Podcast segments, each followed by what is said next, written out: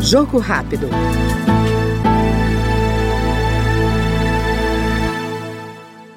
O deputado Ícaro de Valmir, do PL de Sergipe, está preocupado com a inflação gerada pelo aumento do ICMS no estado. Segundo ele, a carga tributária elevada castiga o cidadão e desanima o setor produtivo estadual. Trago hoje a notícia. Graças à atuação do governo do estado, Sergipe finalmente conseguiu ser o primeiro lugar em alguma coisa. É uma pena que tenha sido um péssimo motivo. Sergipe é o estado que mais aumentou o ICMS do Brasil.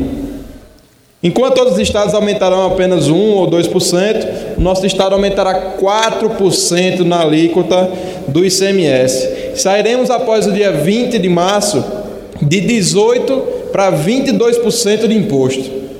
Fico bastante preocupado com a inflação que será gerada quando somente a esse aumento a desoneração dos combustíveis chegar. É, é, é, preciso que isso seja revisto com urgência, pois não vai demorar para que os empresários, desestimulados é, pela alta carga tributária sergipana, migrem para os vizinhos, Alagoas ou Bahia, que possuem percentuais menores. É, estou é, é, em contato com a bancada de oposição na Assembleia Legislativa, especialmente com o deputado estadual Marcos Oliveira, que tem demonstrado a, necess, a necessária preocupação com o tema.